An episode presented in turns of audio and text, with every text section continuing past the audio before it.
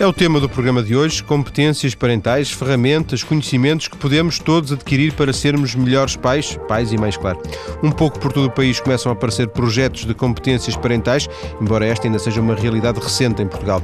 É disso que falamos no programa de hoje. Em estúdio, alguém que faz desta área uma das prioridades, Marta Gautier, é psicóloga clínica, tem uma formação sobre avaliação e promoção de competências parentais. Ela dinamiza grupos de pais. Está em estúdio. Boa tarde, Marta.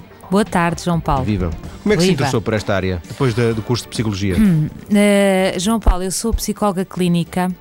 Fiz uma formação na área das competências parentais, uh, atendo pais, uh, casais em, individualmente, atendo pais em grupo e faço psicoterapia individual. E interessei-me por esta área quando uh, começo a receber crianças e a perceber este fenómeno que é o sintoma.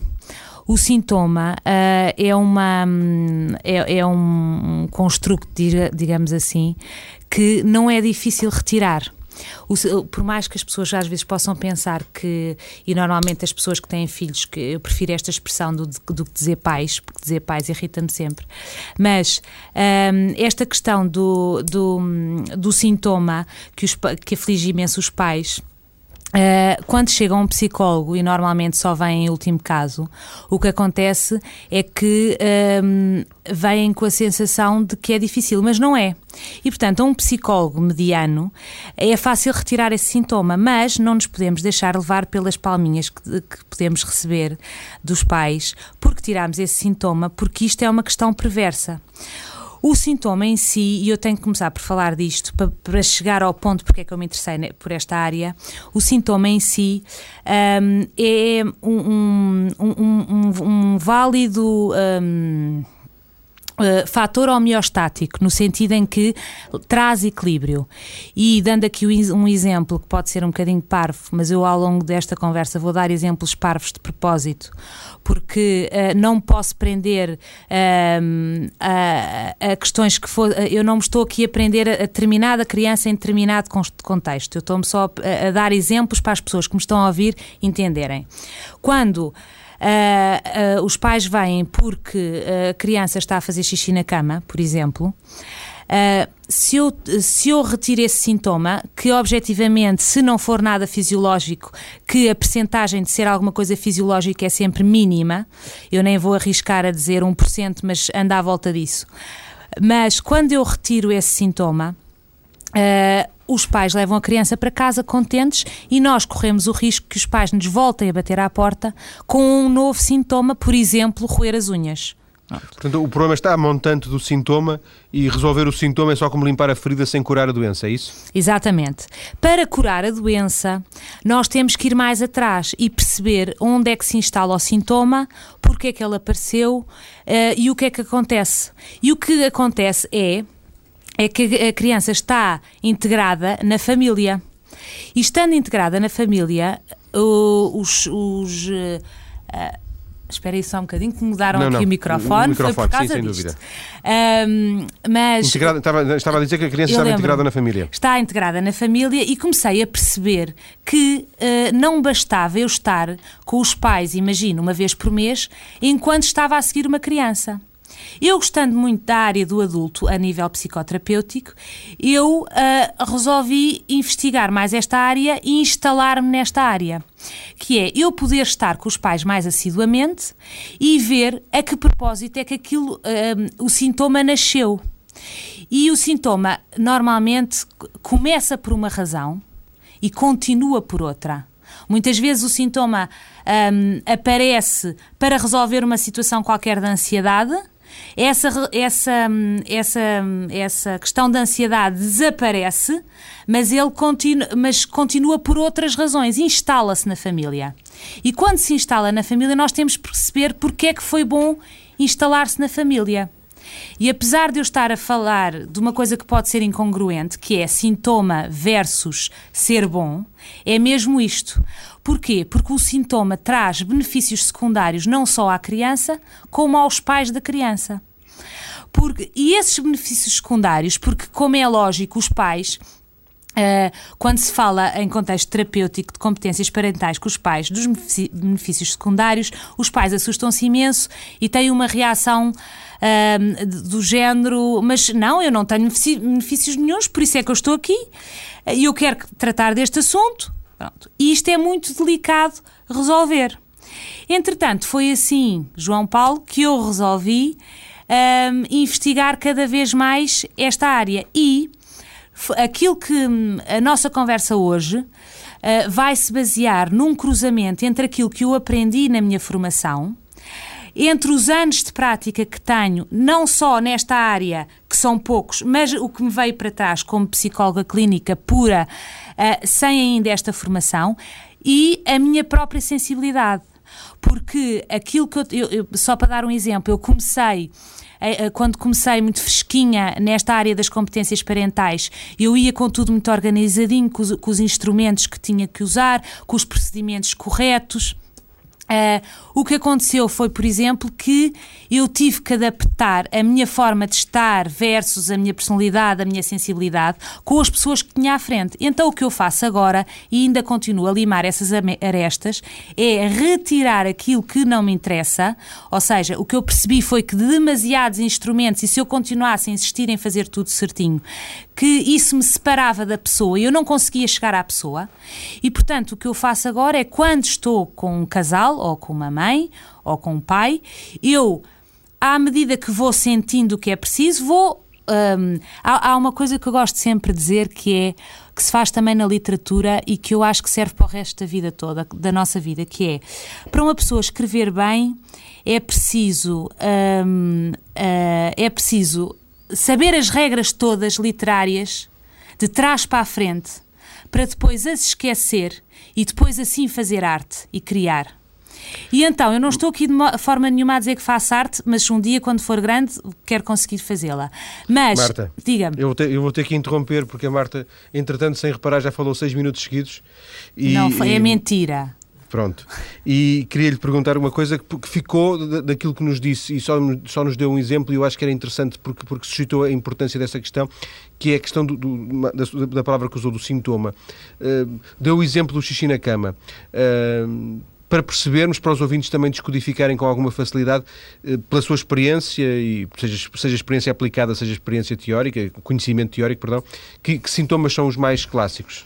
Olha, que podem aparecer. O que me pode aparecer, vou-lhe já dizer, que é, por exemplo, Uh, dormir na cama dos pais, eu estou a falar só do universo da população que me procura dormir na cama dos pais, uh, eh, um, ehm, serem antissociais, ou seja, não, não, por exemplo, não terem boas relações com os amigos deles na escola, passarem uh, os intervalos sozinhos, uh, baterem nos colegas, baterem nos irmãos, baterem nos pais, miúdos com insónia, miúdos que estão tristes, miúdos que não obedecem às regras em casa, isso é mato.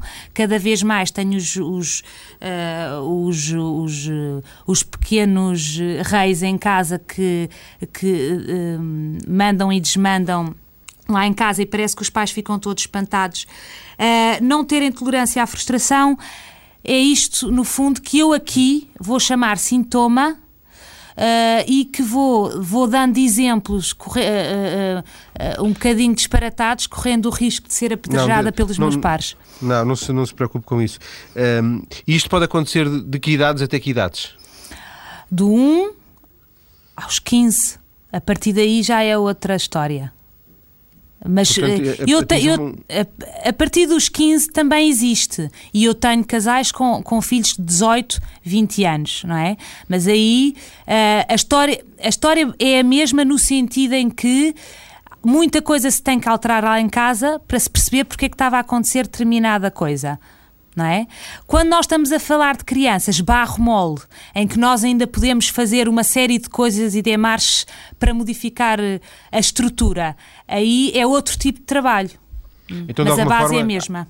Há vantagens, e, e na, na, na, próxima parte da conversa vamos, vamos entrar um pouco, um pouco mais na, com as mãos na, massa, entre aspas, mas eh, só para percebermos nesta primeira parte, há vantagens em começar mais cedo há vantagens evidentes na, na, nesse trabalho, eh, começando com um, dois, três anos, em vez de começar aos nove aos dez? Sim, mas começando aos nove aos dez também se faz imensa coisa.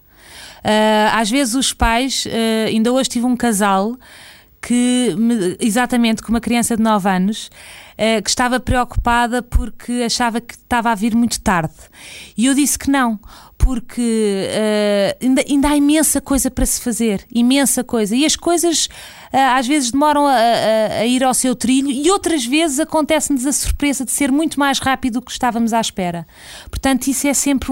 tem tantas variáveis incontroláveis que eu nem consigo dar uma resposta taxativa. Ainda assim, a Marta intervém com os pais ou intervém também com os filhos? Olha, uh, João Paulo, eu tenho uh, os grupos uh, funcionam e a, e, as, e a intervenção de casal funciona com 12, 14 sessões, a não ser que os pais e técnicos achem que, que deva ser mais sessões.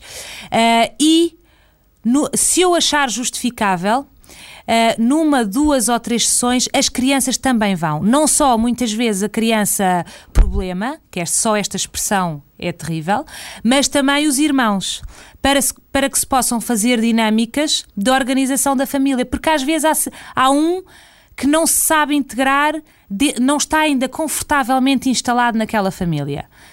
E que, por efeito dominó, um, um, isso reflete-se na família toda. E, portanto, há vantagens em eh, levar não só eh, a criança que está a ser, digamos, o alvo principal, mas também, digamos, genericamente todo o agregado. Eh, vamos desenvolver estas ideias, estas e outras ideias, eh, na segunda parte do, do, programa com, com a Marta Gautier. Vamos conhecer um pouco deste trabalho eh, mais especificamente. Vamos ter as notícias, voltamos já. Estamos a falar no programa de hoje de estratégias para melhorar a nossa forma de sermos pais, as chamadas competências parentais. Marta Gauthier, a nossa convidada, trabalha com grupos de pais nesta área, mas, Marta, se bem entendi, a, sua abordagem a esta questão é dupla. Tanto eh, segue pela, questão dos, pela possibilidade de grupos de pais, como numa abordagem mais pessoal ao, casal. É assim? É assim Portanto, mesmo. As duas coisas complementam-se. São diferentes, têm os, porventura os mesmos objetivos finais, mas são caminhos diferentes. Exatamente. Há casos em que eu sigo uns pais eh, do princípio ao fim uh, individualmente, outras vezes até alternam. Uh, as semanas, uma semana estão comigo, na outra semana estão comigo, mas em grupo. E, a questão do grupo é sempre muito importante porque existe a identificação.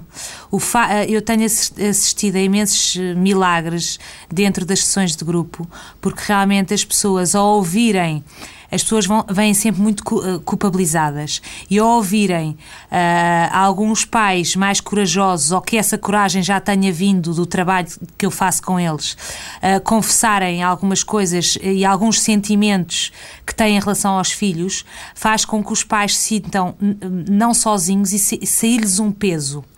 E uma, e uma das. Eh, eu tenho por base, João Paulo, eh, no meu trabalho e na, na minha forma eh, pessoal de, de, fazer isto, que se calhar não é a mais ortodoxa, mas, mas importa-me pouco com isso. Sinto-me confortável nesta pele e, portanto, acho que para já está a ser uma, uma equipa que ganha e para já não vou mudá-la. Quando for caso disso, terei.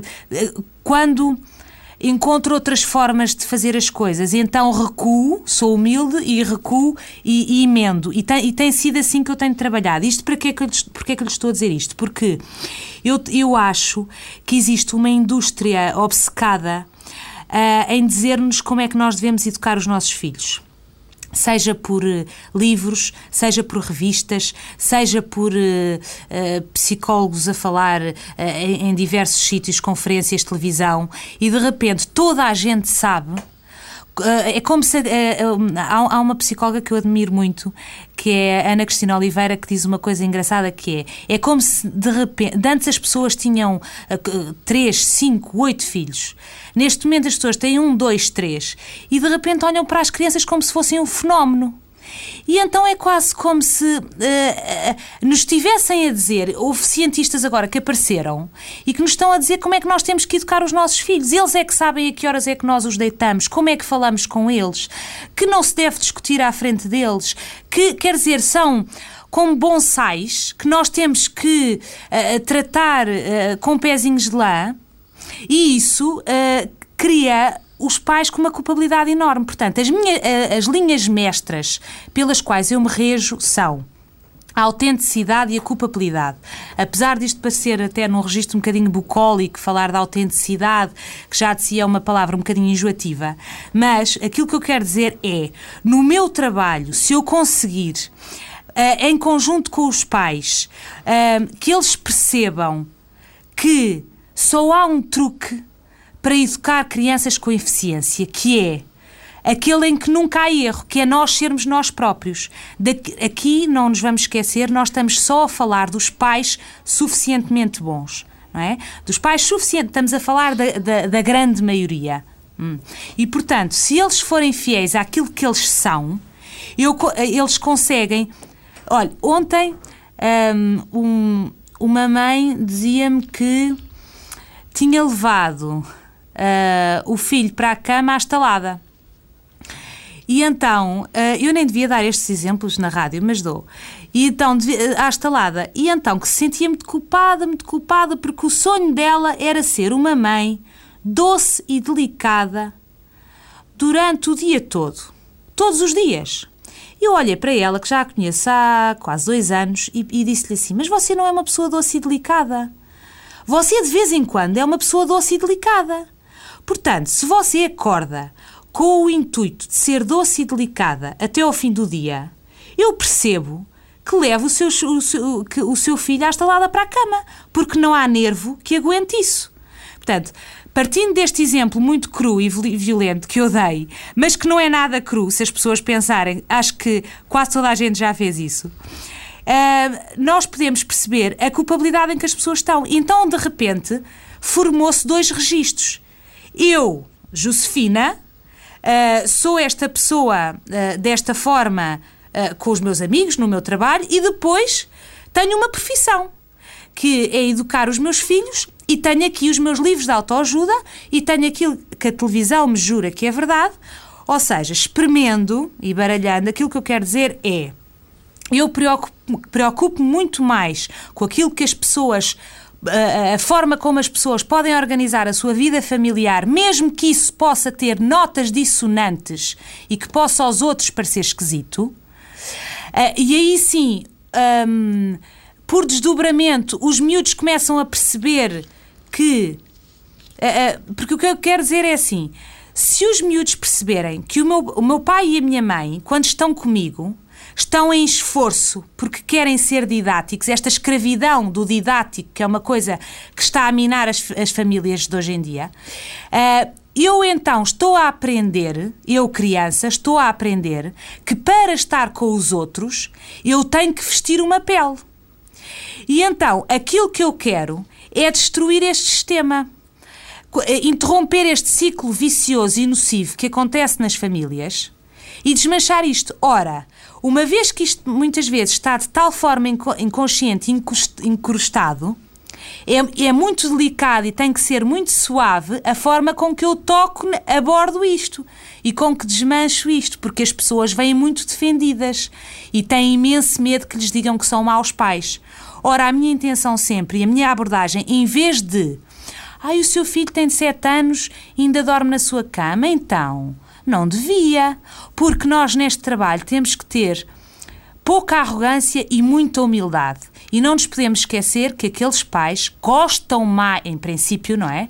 Estamos sempre a falar de pais suficientemente bons, gostam mais daquelas crianças do que nós, conhecem melhor aquelas crianças do que nós e preocupam-se mais com elas do que nós. Portanto, não somos nós, no cimo da nossa sabedoria, que lhes vamos dizer como é que eles têm que comportar com os seus filhos. E quando nós vamos com essa hum, porque há outro truque que eu fui aprendendo ao longo deste trabalho, que é a melhor forma de perpetuar uma forma de ser nociva é causando culpabilidade.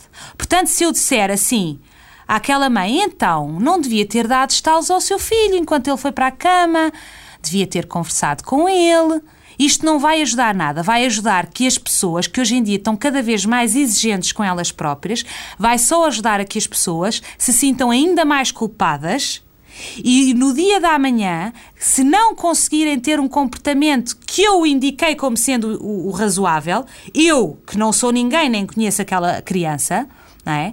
é? Se elas não conseguirem fazer isso, em vez de uma estalada, vão passar a dar duas. E depois vai aumentar a culpabilidade. E isto depois cria um, um mal entendido gigantesco, não sabe onde é que acaba e onde é que começa, que é e, e, o sentido mais perverso disto, que é as crianças começam a aproveitar essa fragilidade dos pais porque estão constantemente culpados e então portam-se pior. E os pais fingem que não veem porque, à partida, o estado natural deles já é de culpa. E, portanto, eh, é devolver aquilo que eu tento fazer no trabalho de competências parentais, é devolver o poder aos pais. Porque há uma coisa que é dificílima de perceber, mas é verdade que é todas as crianças do mundo querem atenção. Mas a novidade é esta: é que querem atenção positiva ou negativa. E o negativa chama-se gritos. Uh, Marta. Sim. Posso? Só estava a falar ao minuto. Marta, uma das, uma das questões eh, que, que, se pode perceber é que uh, esta questão da culpabilização que os pais de alguma forma sentem pode de alguma forma também ser agravada com o facto de serem eles que têm que ir à, à, formação, porque têm que ser eles a aprender, porque são eles que não sabem, então se não, são eles que não sabem e têm que ir aprender, a culpa é deles. Uh, não, é, é exatamente, eles vão para, para, para haver a desculpabilização. Ó oh, João Paulo, sabe que esse, esse, eu sou completamente contra esse discurso da, do, da culpa é dos pais, porque é já tão antigo e tão estafado e tão semi-freudiano que é uma coisa hum, uh, uh, que, que, já me dá alguma náusea. E qualquer coisa que haja é. E, e os pais têm muito esta tendência de achar isto. E o que eu quero exatamente é desculpabilizá-los, que é não faz mal um, fazer isto, não faz mal fazer aquilo. É? é? E centrar-me no quê? É, o que é que pretende exatamente modificar? O que é que eu trouxe aqui? Ah, o que me trouxe aqui é porque estou aflita porque o meu filho me bate. Uh, o meu filho tem 4 anos e bate-me. Pronto. Então nós vamos fingir. Mas, ai, mas o meu filho também dorme na minha cama. Pronto. Mas eu aí, nós temos, isto é outro, outra parte da humildade, é que temos que perceber que há coisas que não podemos resolver no momento. Isso fica para depois, não é? O, o uh, sei lá, uh, o, o, psicólogo uh, que, que, pudesse esfregar as mãos pensava assim: ah, então vamos arranjar técnicas muito arranjadinhas para ele sair da sua cama, porque então. Não. O que nós temos que fazer é fazer perceber, porque uma criança que bate a uma mãe ou a um pai, uh, e tenho medo outra vez de vir a ser apedrejada, mas não faz mal. Uh, é porque, sem querer, inconscientemente, o pai se põe a jeito para isso. Apesar de, e eu entendo que é 100% sincero, quando me confessam, quando se confessam absolutamente vítimas da, da, da, da situação. E quando me dizem, eu juro-lhe que já tentei tudo. Tudo. O problema é que o problema é exatamente este, é quando tentaram tudo, mas não tentaram só uma coisa durante tempo suficiente. E em relação à sua pergunta ainda, aquilo que que me diz é eu, um, uma das, das bases mestras do meu trabalho é sempre um, fugir a esta indústria que quer culpabilizar e, uh, e por outro lado, a, a, a, razão dos filhos se portarem mal, isto é, é, muito analítico se calhar, mas a razão, uma das razões pelos quais os filhos portam mal é porque realmente, infelizmente, dá jeito. Não só porque é um alibi para que as pessoas possam estar em menos contacto consigo mesmas, que é este género de eu já não tenho tipo, tempo para ler, eu já não vou ao cinema, eu já não faço. Porque o meu filho exige tudo de mim, porque eu dedico tudo todos os minutos aos meus filhos. Nunca se deve dedicar todos os minutos aos, aos filhos. Nunca na vida. Porquê? Porque isso vai agir contra os próprios filhos. Portanto, este alibi que as pessoas utilizam, que é eu fujo, hum, é, é, é, fugir de si mesmas, que dá imenso jeito ter-se filhos para poder não ter tempo para si próprio e então eu não posso pensar em mim, nos meus sonhos e então estou refém do meu filho. E isso, isso aumenta o ressentimento que eu tenho em relação ao meu filho. Porque é por causa dele que eu não posso fazer X. Que imagino, ressentimento que eu imagino que não seja verbalizado.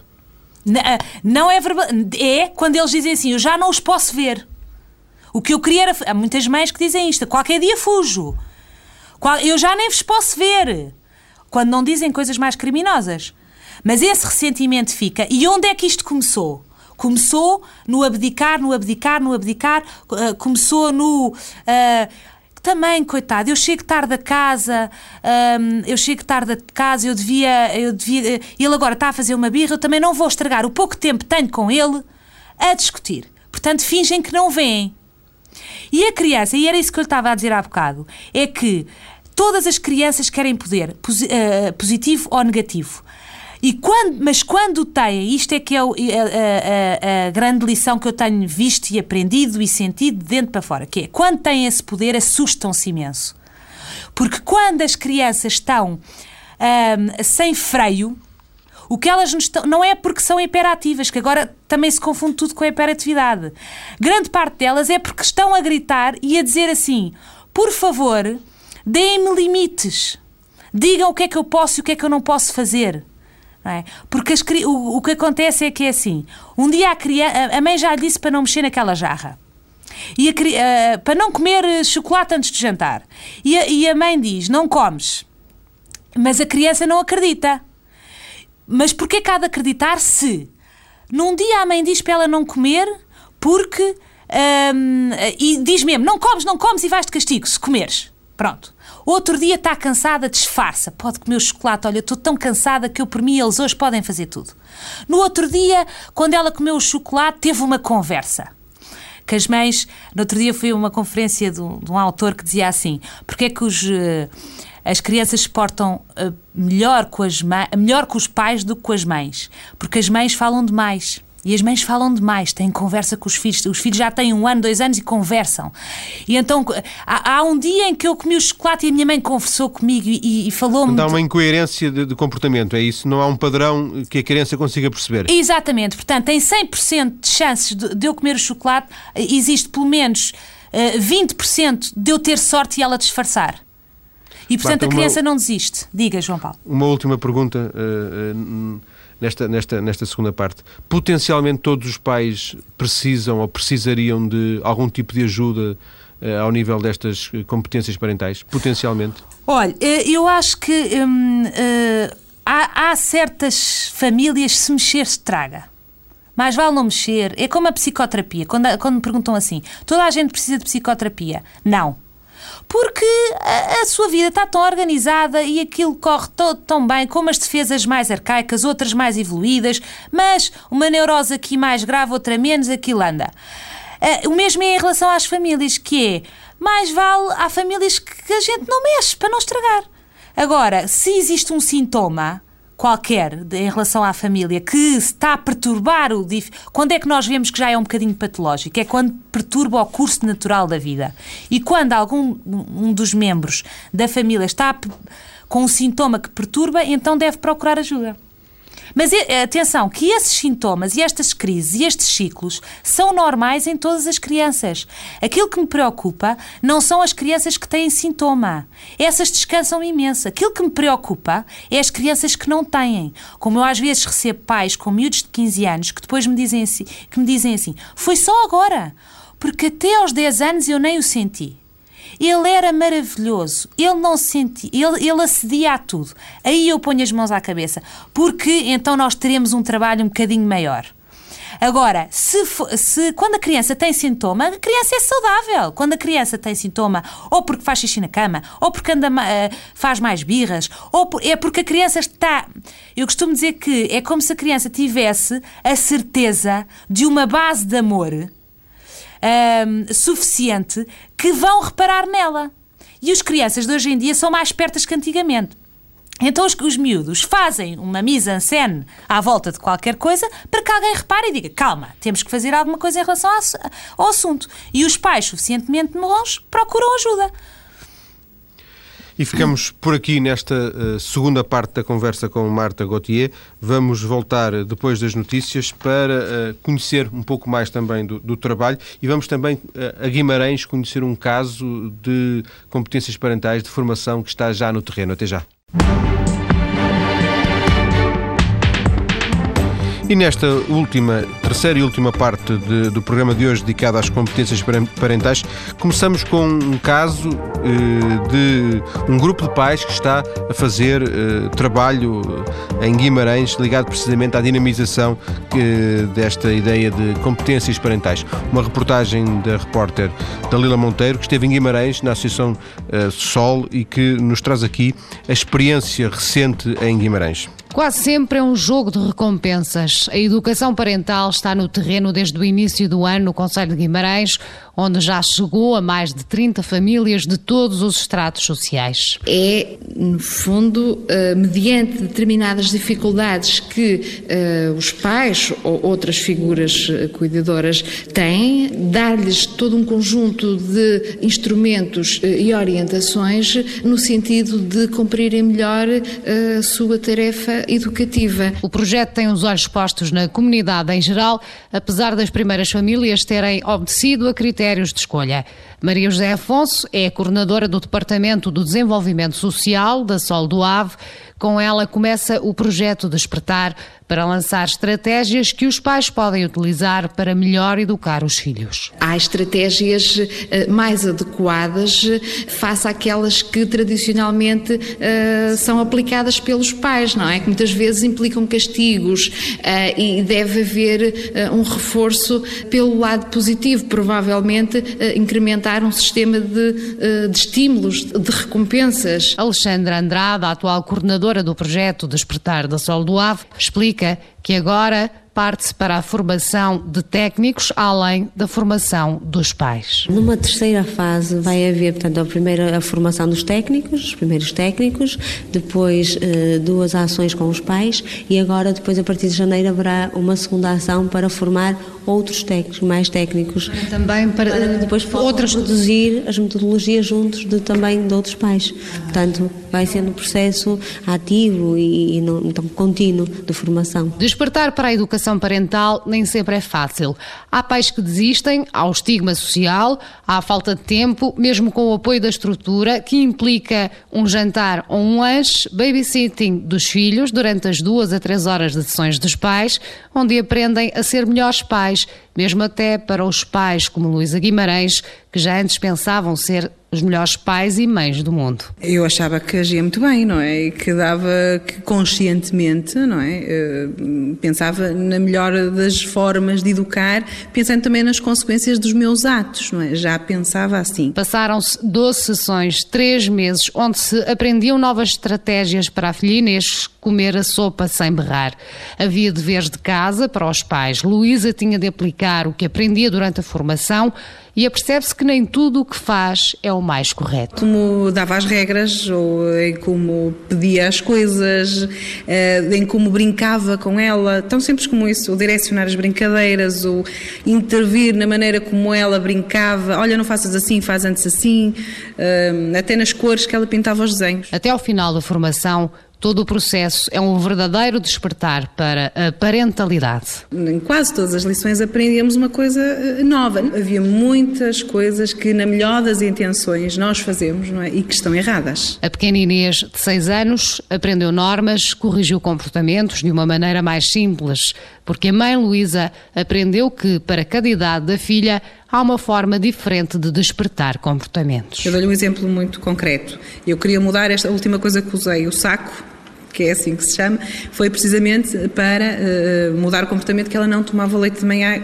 rápido, quer dizer, fizemos um jogo, portanto, ela durante X dias, combinado, portanto, seria a Inês a dizer-me quantos dias é que queria fazer aquele jogo, 10 dias, foi o que ela escolheu, a beber o leite com rapidez, não é? Claro que não é engolir o leite, mas com uma certa rapidez, uh, e no final da semana poderia tirar ao saco um mistério, é uma prenda mistério. O jogo, confessa a mãe, acabou por durar mais e mais semanas. É a parentalidade positiva, tudo se resume a um jogo de recompensas. A experiência da Associação Sol do Ave em Guimarães, na reportagem de Dalila Monteiro. Volta à conversa com a nossa convidada Marta Gauthier, psicóloga clínica na Fundação Renascer, ligada à formação e à dinamização também de grupos de pais. Marta, como é que se cria um, um grupo de pais? Uh fala-se com as pessoas, pergunta-se se estão interessadas e eu, eu, quer dizer, no meu ninho eu sou mais privilegiada porque vou recebendo pais e depois eles vão sentindo-se confortáveis comigo e depois eu vou encaminhando os casos que eu acho que beneficiariam de um grupo e depois, estabelecida uma relação de confiança, eles arriscam. E depois, eh, quando se sentem bem, ficam lá e, e, ficam contentes. E ao ouvir esta reportagem, pensando na, na questão do, do, estigma e das pessoas, porque existe exatamente esta questão do estigma das pessoas terem que aprender a, a, a educar os seus filhos, que é qualquer coisa que as insulta até. E, e realmente as pessoas esquecem-se que fazer crescer crianças é inato. Uh, a maioria das pessoas sabem fazer crescer crianças. Uh, educar crianças aprende-se. São demasiadas nuances uh, e que nós vamos aprendendo com a experiência e às vezes é bom ouvir outros pais, saber como é que outros pais fazem, ou o que é que os técnicos têm a dizer, porque isto vai-se aprendendo. E depois. Um, o Barclay, que uh, vive muito nesta área, é um autor que, uh, que trabalha nesta área, diz uma coisa que é. Às tantas, depois, passada uma determinada idade, é abrir, abrir uma garrafa de vinho e enjoy. Já há pouco a fazer. Até lá, nós vamos aprendendo, vamos caindo. Uh, Lembro-me também de uh, que o Pedro Paixão diz que. Um, os casais não casam para serem felizes, casam para, para viverem um, um com o outro e às vezes são felizes. E isto é assim entre pais e filhos. As coisas não são uh, montadas em casinhas de chocolate em que as pessoas têm uh, balões atados ao pulso. São famílias que às vezes aquilo é uma barraca, outras vezes aquilo uh, é divertido e é assim que as pessoas mas, têm oh, que assumir. Oh Marta, no Diga. tempo, a Marta é mais nova do que eu, mas eu ia dizer, a sua mãe, a sua avó, a minha mãe, as nossas mães, as nossas avós também nos fizeram crescer e também nos fizeram educar e não sabiam propriamente destas estratégias. Não, as pessoas, essa época era a época em que as crianças não eram obrigatórias, eram facultativas. As crianças chamavam-se e tiravam-se de um quarto ou de uma sala para quando os pais queriam vê-las e quando as crianças, quando era suposto que as crianças uh, animarem Uh, uh, os adultos. Depois havia outra versão, que é a versão do Carlos Manuel Queres que eu te faça um ovinho em cima do bifinho. Uh, Agora, as coisas vão, -se, vão ficando mais homogéneas. As famílias, independentemente do seu extrato social, vão ficando mais homogéneas e agora. Tal, tal acontece esta bola de neve uh, de, de, nos ensinarem como é que havemos de educá-los, de repente está toda a gente mais ou menos a educar os filhos da mesma maneira e com os mesmos cuidados e a querer sempre provar que há muito amor atrás de muito sacrifício. Percebe? Portanto, desde as das, das gerações que, que, estão para trás, houve muita coisa que mudou. Eu nem consigo dizer uh, o que é que foi melhor, o que é que foi pior. Porque Mas alteraram-se, basicamente alteraram-se as coisas, não é? Sim.